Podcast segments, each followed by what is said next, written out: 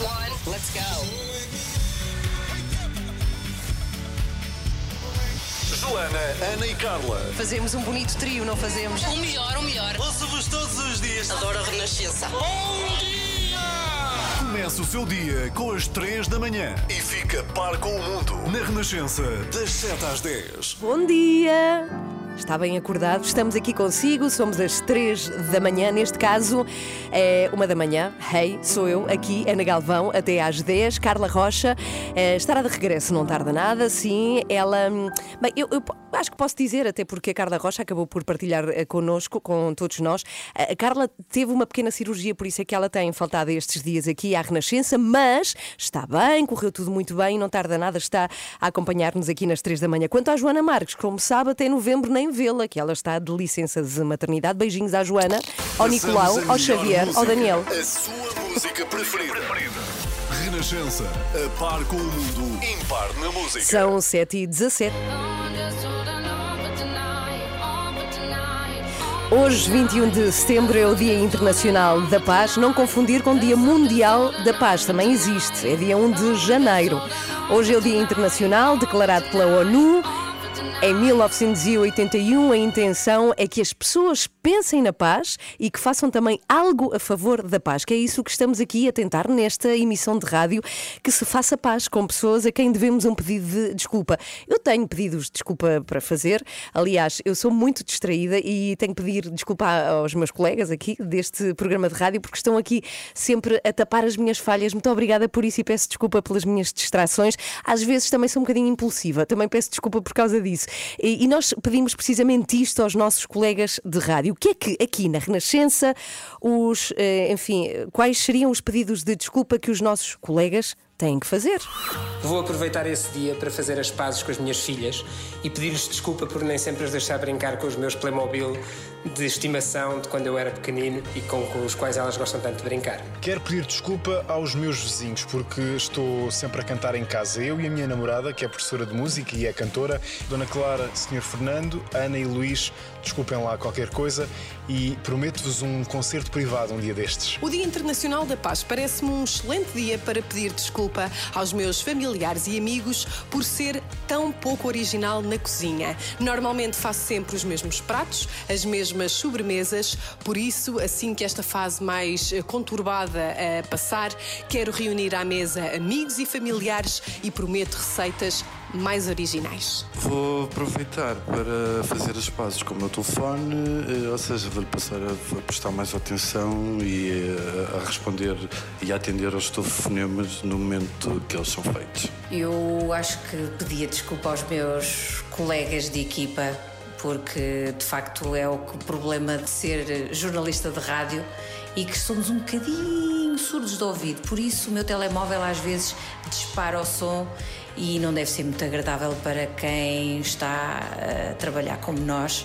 E quando eu estou ausente, a coisa às vezes não é muito agradável. Por isso, olha, peço desculpa, meus queridos colegas. Olá, daqui Renato Duarte e hoje eu gostava de fazer as pazes com a minha mãe. Não é que nós estejamos chateados, calma, não há nada de muito grave a acontecer, mas todos nós sabemos que eh, nem sempre estamos presentes, não ligamos as vezes suficientes, não damos a devida atenção e nunca é demais a atenção que damos, ou que neste caso não damos, às nossas mães, que são as pessoas mais importantes das nossas vidas, naturalmente. E por isso mesmo, hoje aproveito para lhe pedir desculpa e para ficar em paz com ela, com a promessa, claro, que daqui para a frente vou tentar dar mais atenção.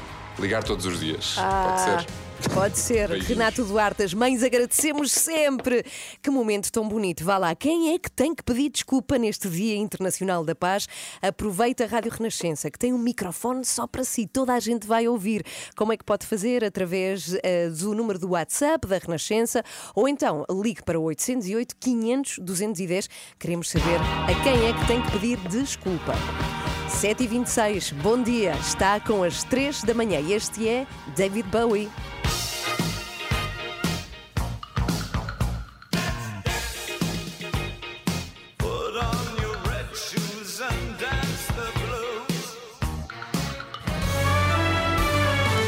Estamos a 13 para as 8. Hoje é Dia Internacional da Paz. Queremos muito começar a semana com mensagens de paz. Mensagens suas a reconciliar-se com um amigo, um familiar, um colega de trabalho, um vizinho, um irmão, uma tia. É, bom, na sexta-feira foi este o desafio que lhe lançamos e lançamos também aos nossos colegas aqui da Renascença. E há um pedido uh, de desculpa especial de um colega nosso, é o Pedro Felipe Silva, que costuma ouvir aqui a dar-nos as notícias. Ele fez um pedido de desculpa à sua vizinha. Foi assim. Quero pedir desculpa aos meus vizinhos porque estou sempre a cantar em casa. Eu e a minha namorada, que é professora de música e é cantora e toca piano, por isso nós estamos sempre a cantar em casa. Dona Clara, Sr. Fernando, Ana e Luís, desculpem lá qualquer coisa e prometo-vos um concerto privado um dia destes. Não, bem, eu matava-vos se tivesse vizinhos assim. E não é que a Clara ouviu o pedido de desculpa do Pedro Felipe Silva e está connosco na rádio para saber se aceita o pedido do Pedro. Olá, Clara, bom dia. Muito bom dia, como está? Está Ana? tudo bem consigo? Tudo bem, muito obrigada. Então aceita o pedido de desculpa do seu vizinho? Claro que sim, Ana, muito obrigada. Olha, claro que aceitamos todos que, que, que confraternizamos e foi, foi dito que eu aceitasse uh, as desculpas do Pedro, muito embora reconheçamos que o Pedro não tem que o fazer. Nós, os vizinhos, até agradecemos muito ao Pedro e à Margarida. Eles dão-nos uma alegria enorme, como deve imaginar, porque sei que também gostam muito de cantar, não é verdade? Oh, claro, pois é. Nós... é. Mas uh, eles cantam mesmo muito, a qualquer hora? Assim, a qualquer hora, quer dizer, durante a noite eu não que estou a dormir, não é? mas, mas nós temos uma alegria grande uh, por ouvi-los e, e até lhes pedimos que nos proporcionem mais vezes essa alegria. Sabe que, que eles são os Benjamins lá do prédio, são os queridos, porque ah. são os ah. mais novinhos, a Margarida e o Pedro.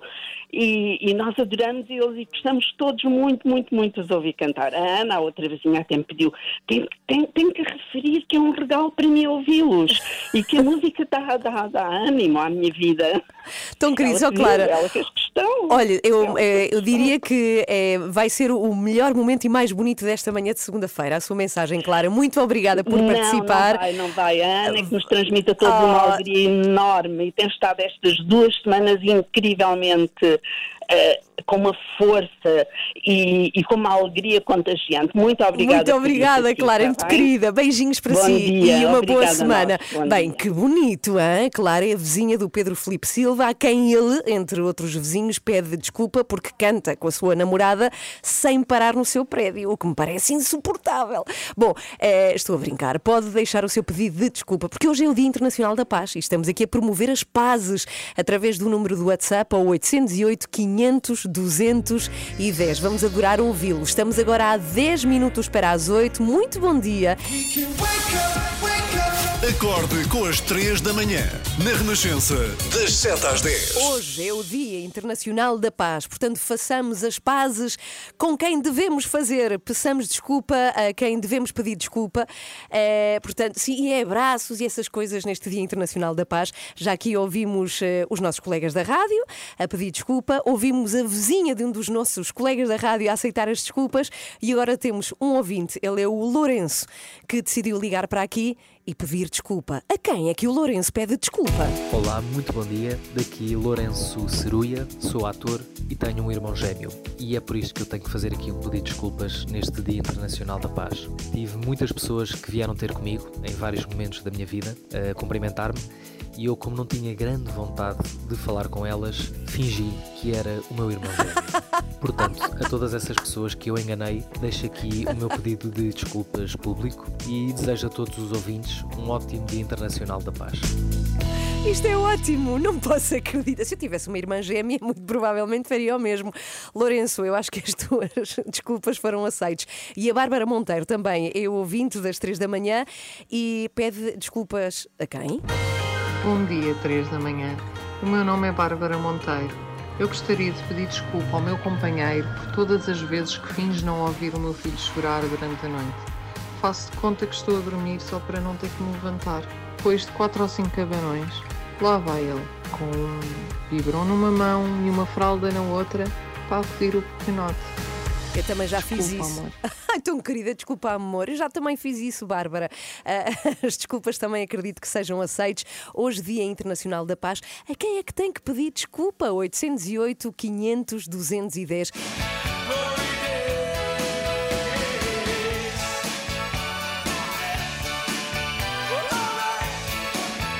Bruce Springsteen com Glory Days. Muito bom dia, manhã de segunda-feira, início de semana. É um dia especial hoje, 21 de setembro, por duas razões importantes. É, pelo menos por duas razões importantes. A primeira é que é o último dia de verão. Eu não sei você o que é que vai fazer para aproveitar este último dia de verão. O outono chega amanhã, dia 22. É, eu, por mim, quero muito ir à praia nesta tarde. Mesmo que esteja a chover, eu quero aproveitar este último dia de verão na praia. E também, hoje é um dia especial, dia 21 de setembro, porque é o Dia Internacional da Paz. Não confundir com o Dia Mundial, esse acontece em janeiro. Hoje é o Dia Internacional da Paz, instituído pela ONU, e por isso mesmo nós estamos aqui, de facto, a querer muito que se façam as pazes neste país, pedindo-lhe que telefone e diga a quem é que deve um pedido de desculpa, que foi aquilo que fez a nossa ouvinte Raquel. Olá, Raquel, bom dia. Quero pedir desculpa ao tempo. Estou sempre a culpá-lo de tudo, de não ter tempo para mim, de não ter tempo para os outros, para os meus e até o culpo tantas vezes das minhas próprias enxaquecas. Portanto, tempo, desculpa-me, vou tentar aproveitar o tempo da melhor forma a partir de agora, sem culpas. Isso é espetacular, sendo que o tempo não pode ligar para aqui para dizer se aceita o pedido de desculpa da Raquel. A Maria também é a nossa ouvinte e também quer fazer um pedido de desculpa. Vamos lá, Maria, bom dia. Olá, eu sou Maria Cardiga.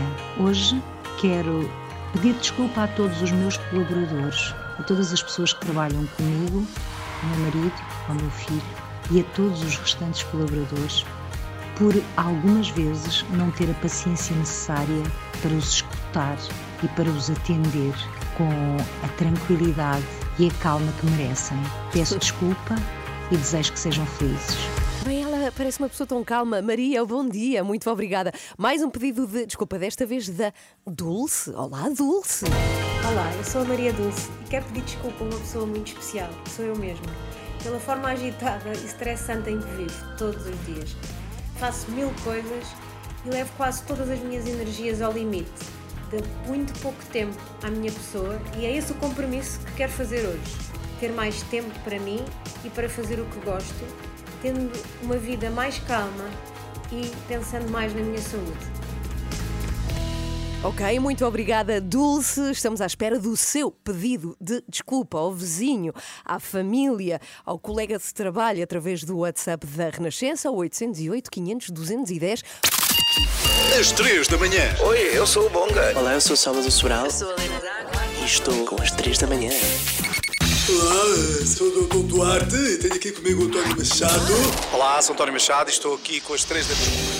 3 da manhã, isso é muito tarde. Eu tenho de ir embora, Salim. Muito bom dia, uma ótima segunda-feira. Já aqui falámos de um documentário que está a ser muito visto por estes dias, um documentário que se encontra eh, num serviço de séries, a Netflix, chama-se O Dilema das Redes Sociais. E aqui nesta equipa ficámos muito impactados com este documentário, porque se foca na manipulação das redes sociais sobre nós e de como o seu trabalho é viciar-nos cada vez mais e mais. Ou seja, o que eles ganham de nós é o nosso tempo, gasto lá, e esse é o tempo que é vendido ah, às pessoas que fazem lá publicidade. Ou seja, de cada vez que acorda de manhã, pode ter acontecido hoje, e a primeira coisa que faz é ir a correr ao telefone, não é ir a correr porque costuma estar na mesa de cabeceira, mesmo ao nosso lado, mas quando vai, a primeira coisa que faz de manhã, ver o que se passa no telefone, eh, eu quero que saiba que não é só você, que há milhares de pessoas a fazê-lo e que é um comportamento esperado por quem desenha as redes sociais e também serviços como o Google. É viciá-lo ou viciar-nos cada vez mais.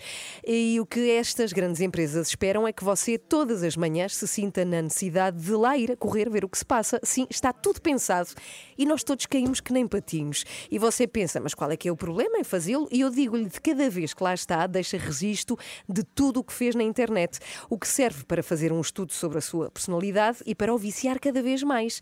E diga lá se não é verdade que cada vez lê menos, que dá menos atenção aos seus filhos, porque muitas vezes vai espreitar o que se passa no telefone, como se algo de muito importante tivesse que ser visto, ou até tira tempo de um jantar para ir ver o que é que se passa nas redes. É ou não é verdade? Bom, e o pior é que os nossos filhos fazem o mesmo, com uma agravante, a meu ver.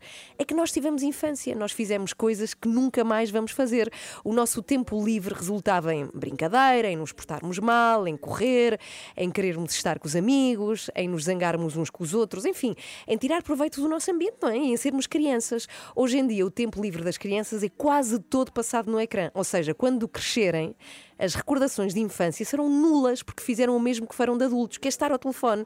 E pior que isso, não têm aptidões físicas. Eu acho que os miúdos, como não andam na rua a brincar ou andam muito pouco, faz com que não tenham muita noção de espaço e estamos a criar uma geração de crianças atrofiadas que, em caso de necessidade, correm e se cansam, não estão preparadas para o lado físico. Portanto, não se pode negar que a tecnologia existe e que temos de a usar, mas temos nós, pais, que ensinar o outro lado que as tecnologias não dão, chama-se viver usando o corpo e o meio ambiente. Nós temos como convidado aqui, depois das oito e meia da manhã, um psicólogo, chama-se Pedro Uber. É o mais requisitado para o vício em ecrãs, é requisitado por dezenas de pais à procura de ajuda para os seus filhos. Vamos ouvi-lo depois das oito e meia. Vai estar cá em entrevista nas três da manhã. E vai ser muito interessante o que o Pedro Uber nos vai dizer, portanto fica atento. Agora Rod Stewart para ouvir nesta manhã de segunda-feira. Bom dia e bom início de semana com a Renascença, claro. Have I told you lately that I love you? Bom dia, boa segunda-feira. Estamos nos primeiros dias do ano letivo e temos falado muito das crianças que, depois de vários meses em casa, regressam agora à escola e ao contacto com professores, com os colegas, com os amigos. Mas agora, Miguel, vamos falar de um tema que nos preocupa a todos: o uso excessivo que os mais novos fazem do telemóvel e do computador, que são muitas horas de facto. Sim, até pode não haver dados estatísticos uh, exatos relativos aos últimos meses, mas são muitos os pais que se queixam uh, de facto do uso e abuso dos equipamentos uh, eletrónicos, um problema problema que a pandemia terá agravado, não só porque as aulas foram dadas à distância e as crianças e jovens tiveram de passar o dia frente ao ecrã, mas também eh, porque quando os pais trabalham em casa, os aparelhos eletrónicos são muitas vezes a solução para manter os filhos ocupados. Connosco temos agora o Pedro Huberto, que é psicólogo, diria um dos psicólogos mais conhecidos no nosso país e técnico de aconselhamento em edições. Olá, Pedro, bom dia. Obrigada por estar aqui connosco nas três da manhã. Olá, Pedro. Bom, bom dia. dia. Olá, bom dia. Bem, primeira pergunta é se as nossas crianças e jovens são de facto viciados nas novas tecnologias. Ou é um exagero pensar assim, Pedro?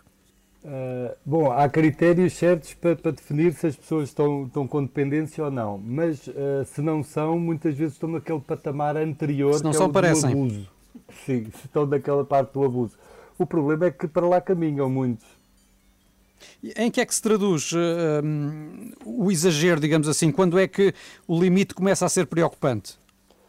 Pronto, o limite começa a ser preocupante quando, de facto, que é a característica principal é quando perdem o interesse por outras coisas. Ou seja, vão perdendo é o interesse total por quase tudo e, e, começam a passar muitas horas. Se não podem jogar, ficam irritados, ficam deprimidos, ficam, fazem birras, partem coisas. Às vezes há, há, há algum histórico conflito, agressão mesmo física. Depois uh, vão aumentando as horas, todo, a cada mês que passa vão aumentando. Uh, vai havendo perda de controle, quando começam não conseguem parar. Portanto, se formos a ver e olharmos para uma grande parte dos nossos uh, adolescentes barra crianças, já preenchem estes critérios quase de dependência. Mas se isto arrastar mais durante seis meses, um ano, já se pode começar a falar de dependência. Sim, até que ponto é que neste último meio ano uh, se agravou o problema dessa, dessa dependência dos mais jovens em relação às novas tecnologias? tem tido muito mais casos do que era habitual ou não? Sim, sim, tanto a nível do, do, jogo a dinheiro, mas sobretudo a nível do gaming, porque o, os pais tomaram mais consciência, como tiveram mais em casa, tomaram mais consciência da quantidade de tempo que estavam os filhos e da intensidade da relação que estabeleciam com o, com, com o jogo. E aí começaram a perceber que deviam pedir ajuda e, e, e, recorrem às consultas e muitas vezes a informações, como é que onde pôr limites, onde proibir, se não tirar, o que é que se pode fazer, o que é que não pode fazer, mas sim, claramente houve um aumento, falo só por nós no Instituto de Apoio ao Jogador, mas houve um aumento muito, muito, muito superior em relação ao pedido, sobretudo do gaming, mas também das redes sociais, porque houve um aumento muito grande, às vezes não é só, só os videojogos, é tudo o que está à volta, é o é os fóruns, é os tu, tu, tu, tu, tweets, é tudo o que está à volta daquele, da, daquela parafernália. Isso, do, isso do a partir de que idades? Nós já temos tido muitas vezes com 10, 11 anos pessoas uh, com, com os pais com grandes dificuldades em, em, em gerir uh, os comportamentos dos filhos e aqui claro que a responsabilidade é, é repartida porque há que saber meter os limites, há que saber também dar outros interesses aos filhos, porque o grande problema aqui é o, é o problema de, como da adição e das pessoas que têm um problema com a dopamina. A pouco e pouco só vai havendo um interesse na vida e só aprendem a ter prazer daquela atividade, sendo oh. que tudo o resto passa a ser uma chatice. Oh Pedro, eh, para percebermos melhor o que é que se passa, não nos pode dar um exemplo? algum paciente que tenha tido, uma criança, nomeadamente, porque estamos a falar delas agora, é, para percebermos Sim. até que ponto é que se pode chegar a, a ficar viciado com isto? Por exemplo, posso falar de um, de um, assim, de repente, de um rapaz com 13 para 14 anos que jogava, não vou dizer o nome, mas é aquele que tem tido aqui problemas com a Google e com a Apple e etc. E que até tinha boas notas, e é o clássico: é começar a ter menos boas notas. Eh, deixou de ir à, à música, deixou de fazer, acho que era ténis, começou a dizer que não queria ir, a inventar coisas, até durante as aulas era apanhado e acabou a tirar o teclado não diretamente à, à mãe, mas quase, porque depois muitas, muitas vezes são famílias monoparentais em que por culpabilidade os pais e as mães vão deixando ali a, os miúdos a jogar horas e horas e horas e baixaram os resultados escolares, uh, os conflitos familiares, a ausência de verbalização. Uh, lembro da pessoa dizer que parecia que tinha um estranho em casa, que não reconhecia o filho, e ele tinha, não tinha 14 anos quando. Uma curiosidade é que 99% destes jovens não querem de todo qualquer tipo de tratamento. Dizem que estão bem assim, querem continuar assim e às vezes é difícil fazer-lhes perceber os valores eh, importantes do trabalho, da autonomia, etc. E implica que só ao fim de algumas sessões é que conseguimos motivá-los verdadeiramente. Ó oh Pedro, e isto a longo prazo, que consequências é que pode ter? Por exemplo, esta pessoa com 13 anos, como é que será com 18, 19 ou 20? Olha, eu comecei, eu digo isto, é assim um bocado parece radical, mas eu comecei a trabalhar nas, nas dependências com problemas de pessoas com heroína e cocaína, de substâncias e álcool e vi situações verdadeiramente dramáticas. As situações que mais me impressionam foram jovens com 30 anos que nunca trabalharam, que nunca estudaram, que conseguiam intimidar, manipular, mentir a situação em casa e pessoas com problemas de depressão, ansiedade enormes, com uma dificuldades na, na verbalização, na linguagem, na, na, na, expressão de sentimentos, tudo. Ou seja, pessoas cuja própria recuperação em termos de tornarem-se pessoas funcionais é francamente difícil porque estão tão encalhados, estão tão uh, naquela atividade têm muitos medos, muita dificuldade em, em, desenvolver competências psicossociais que os permita ser autónomos e andar com ter um projeto de vida que, que, os permita funcionar melhor. Só para, para terminar, Pedro, que pistas é que nos pode deixar, eh, nomeadamente para os pais que tenham crianças já com sinais de, de dependência, que pistas é que nos pode deixar, que estratégias é que uh, eles podem pôr em prática? Eu iria centrar em duas, duas áreas. Uma é. Eu, eu, eu, sou um bocado contra o proibir, mas é definir limites. Limites, limites, limites. E dizer assim: podem jogar uma hora e é isto podem jogar. Não é tanto o jogar, é estar no ecrã, porque muitas vezes é as redes sociais e é, é outras atividades ligadas ao ecrã. Tem um determinado tipo de horas e é isto que tem e tem consequências positivas e negativas em função daquilo que responsabilizá-los e aprendê-los a gerir a outra coisa. A outra parte é descentrar, é, é nunca deixar que eles tenham só aquela atividade. Eles têm que ter outras e podem escolher se é o ténis, se é o modelismo, se é, o, se, se, se, se é música, se é o que for, mas se é ler, têm que os pais têm essa responsabilidade de lhes proporcionar outras atividades onde eles possam aprender a ter prazer dessas, dessas, dessas atividades, em vez de ter só aquelas atividades que, que depois vão potencialmente desenvolver a dependência por só aprender a ter prazer daquilo. Obrigada, Pedro Uber, é psicólogo técnico em vícios. Obrigada, Pedro, e boa semana Foi para ótimo, si. obrigado. Nada, Obrigada. Obrigado, boa semana. E foram boas pistas deixadas a nós pais, porque eu não conheço um pai, não conheço, que não se queixe deste problema com os filhos, Sim, da adição e de facto, às tecnologias. Uh, tenho a noção que agravou-se muito nestes, nestes, nestes meses, como, como referimos no início, a, a pandemia se teve muitas consequências negativas esta foi certamente uma delas. Portanto, estabelecer limites e arranjar outros motivos de interesse para os nossos filhos é muito importante. Começa o seu dia com as 3 da manhã. Amanhã, quando te ouço, mais depressa me levanto. Olá, eu sou a Aldina Duarte e estou com as 3 da manhã na Renascença. Eu espero que o seu fim de semana também, também digo também, porque o meu foi bom, espero que também tenha sido bom. Andei pela praia, aliás, é uma coisa que pretendo fazer hoje, faça sol ou faça chuva, porque é o último dia de verão e quero aproveitá-lo. E também descobri um sítio em Portugal incrível. É um sítio onde todas as placas com o nome da rua têm um verso, ou seja, alguém se deu ao trabalho de fazer um verso por cada rua deste sítio.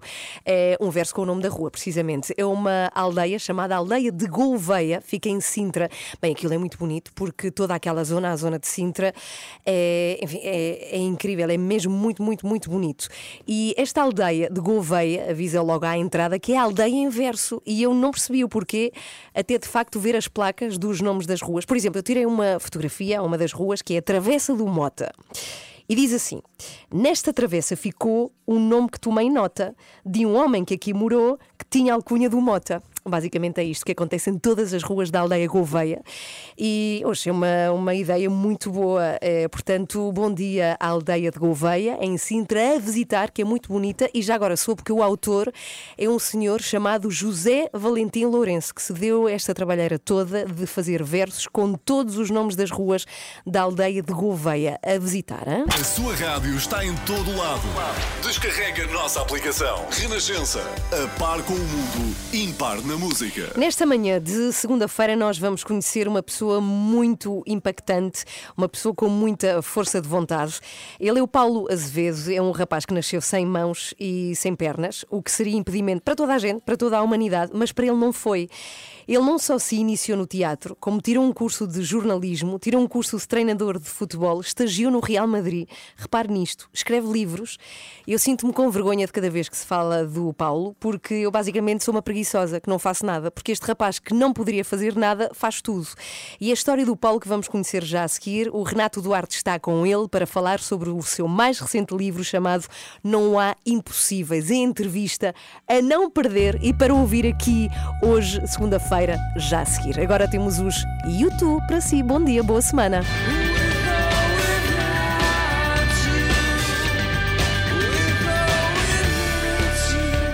Então vamos lá ter com o nosso Renato Duarte hoje ao lado de alguém muito especial, muito inspirador, portanto absorva todas as palavras de Paulo Azevedo que vamos uh, ouvir agora. Ele acaba de editar um livro chamado Não Há Impossíveis, com prefácio, lá está, Não Há Impossíveis, de José Mourinho. Como é que ele conseguiu isto? É incrível. Vamos lá. Renato Duarte, bom dia. Paulo, desde que comecei aqui a ler o teu livro, não me sai da cabeça esta, esta frase. Nunca se sabe se não teremos aqui um grande, um grande homem. Queres-nos falar deste momento em, em, que isto aconteceu?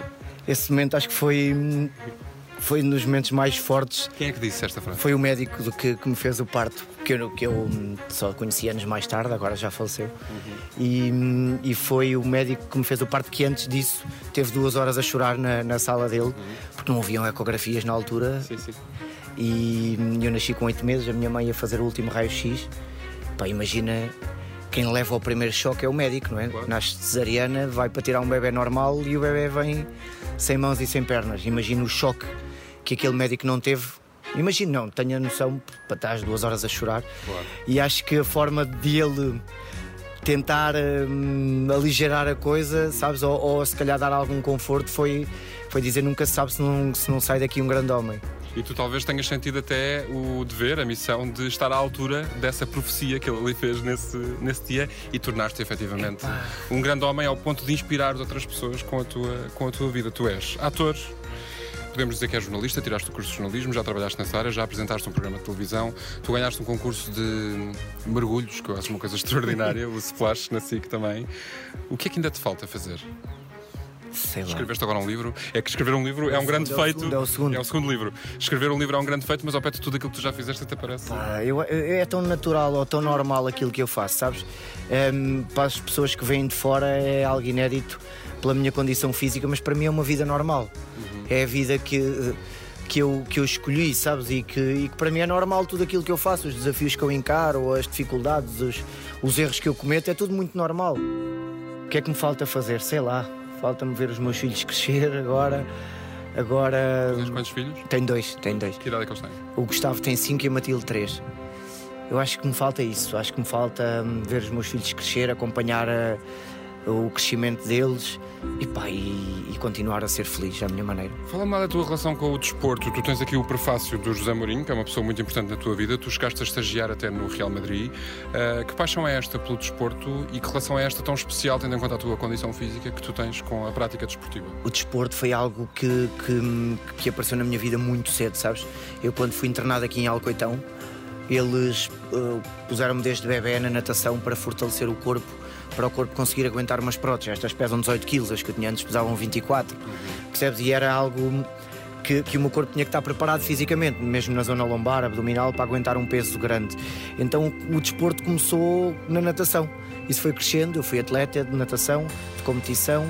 O futebol foi, foi mais um sonho. O meu pai foi jogador de futebol. E eu, na altura, com 6 anos, por aí, entrei no, no quarto dos meus pais e abri a última gaveta da mesa de cabeceira, por acaso, e encontrei o equipamento do Benfica e umas chuteiras pequeninas de bebê. Percebi que o meu pai tinha fechado o sonho na gaveta de eu ser jogador de futebol como ele. E então aquilo marcou-me. E eu disse: um dia vou encontrar o lugar no sonho do meu pai, tenho que encontrar. Claro que eu não podia ser jogador de futebol como ele, não é? Claro. Com todas as limitações.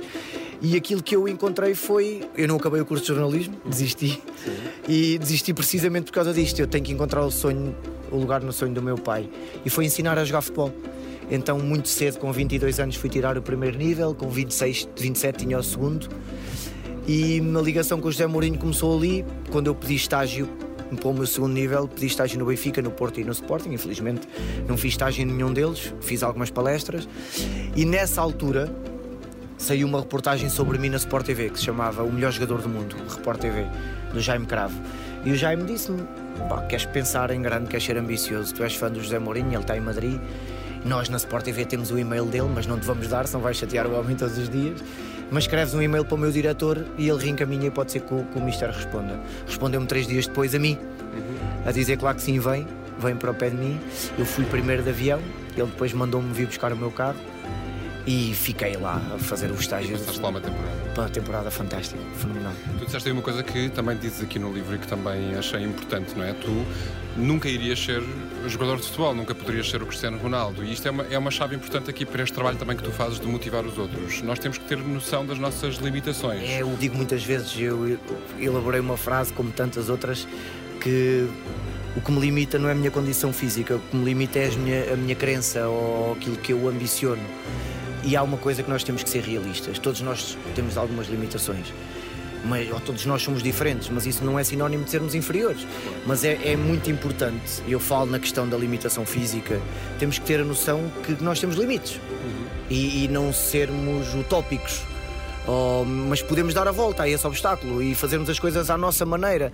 É lógico que eu podia ambicionar e sonhar de uma forma utópica que podia ser jogador de futebol, isso não, isso não, claro. não é viável, mas eu posso viver o mesmo mundo, respirar o mesmo ar, mas de outra forma. Claro. Percebes? É, é, muito importante que as pessoas muitas vezes conheçam os seus limites, uhum. conheçam as suas barreiras. Epá, e depois podem dar a volta a essas barreiras, a esses obstáculos de outra forma. Eu queria só acabar aqui esta conversa curta com a frase da tua mãe também, quando te viu a primeira vez. Tu contas aqui essa história no livro e a primeira coisa que ela disse, não sei se foi a primeira, mas enfim, é o que tu dizes aqui, podia ser pior. É essa frase que me caracteriza a vida toda. Acho que essa frase foi o ponto. Era muito mais fácil ela desistir. Tinha 16 anos. E Era fácil e compreensível que se Em pleno é século XXI acontece com, to, com todas as tecnologias, com todos os avanços. Com tudo o que já sabemos, não é? Medicina acontece desistir, se era mais, era mais fácil e eu não a condenava por isso. Pá, e aquela criança, quando os médicos lhe abrem o cobertor e dizem o teu filho é diferente, tem a coragem de dizer que podia ser pior, depois de lhe destruírem os sonhos em segundos, eu acho que eu não podia desistir de nada, percebes? Porque eu comparo o meu nascimento com um tremendo morro no estômago. Aquele morro quando ficas sem respirar, sem ar e então eu vejo-me todos os dias à frente do meu espelho e digo esta frase de manhã: podia ser pior. Porque pode sempre ser pior. Nós é que damos as dimensões exageradas aos problemas e diminuímos as soluções. Obrigado, Paulo, por obrigado. esta conversa aqui comigo e obrigado por tudo o que tens feito também por todos obrigado, nós. Obrigado, foi um prazer enorme. Bem, que lição de vida. Estamos todos calados aqui neste programa de rádio, ouvir as palavras do Paulo Azevedo. Tem um novo livro. Se não o conhece, eh, eu faço esta proposta agora. Vá procurar, vá procurar a história do Paulo Azevedo. Já agora tem um livro e é por isso que estava a falar com o Renato Duarte. Livro novo, chama-se Não Há Impossíveis. Estamos no final das três da manhã de hoje, segunda-feira. Se não ouviu, fizemos um apanhado dos melhores momentos. Hoje foi assim. Às três da manhã. uma da manhã. Hey, sou eu, aqui, Ana Galvão, até às 10.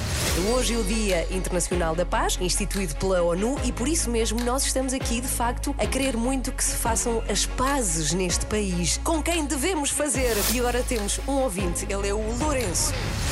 Tenho um irmão gêmeo e é por isso que eu tenho que fazer aqui um pedido de desculpas neste Dia Internacional da Paz. Tive muitas pessoas que vieram ter comigo em vários momentos da minha vida e eu, como não tinha grande vontade de falar com elas, fingi que era o meu irmão gêmeo. Lourenço, eu acho que as tuas desculpas foram aceites. Quero pedir desculpa aos meus vizinhos porque estou sempre a cantar em casa. Eu e a minha namorada, que é professora de música e é cantora, Dona Clara, Sr. Fernando, desculpem lá qualquer coisa. E não é que a Clara ouviu e está connosco na rádio para saber se aceita o pedido do Pedro. Olá, Clara, bom dia.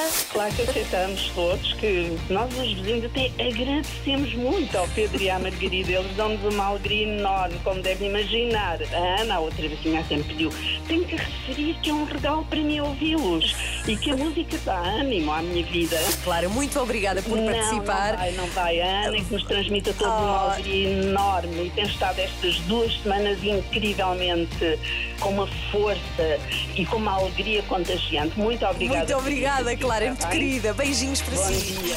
Acorde com a Joana, a Ana e a Carla. Às três da manhã.